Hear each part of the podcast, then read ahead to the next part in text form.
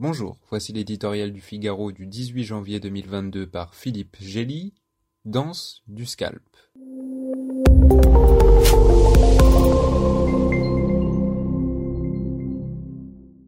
Boris Johnson restera-t-il dans l'histoire du Royaume-Uni comme le dirigeant qui a réussi le Brexit ou comme un politicien amateur coulé par son goût pour la fête et ses déhanchements lourdeaux mais facile à imiter?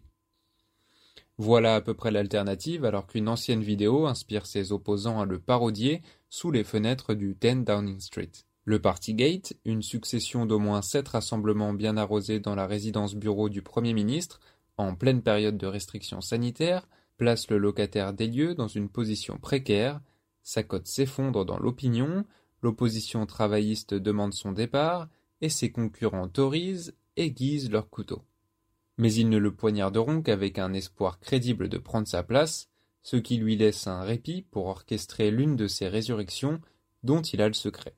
Rattrapé par son image de Bojo le clown désinvolte et brouillon, l'ex-journaliste a un plan com pour sortir de ce mauvais pas. Phase 1, s'excuser devant le Parlement et devant la reine, car il a laissé ses collaborateurs trinquer alors qu'elle enterrait le prince Philippe, puis nettoyer la culture sous-jacente de l'apéro au number 10 en vidant les réfrigérateurs et en faisant rouler quelques têtes pour mieux sauver la sienne.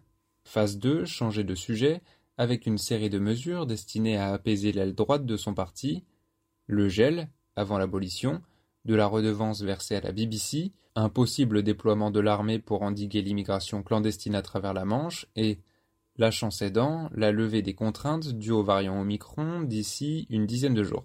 Cette danse de la pluie suffira-t-elle à contrecarrer la danse du scalp que certains fomentent à Westminster. Encore faudra-t-il que les enquêtes administratives ou policières ne l'incriminent pas personnellement, que d'autres révélations ne viennent pas saboter sa contrition, et surtout qu'il ne soit pas en flagrant délit de mensonge aux communes.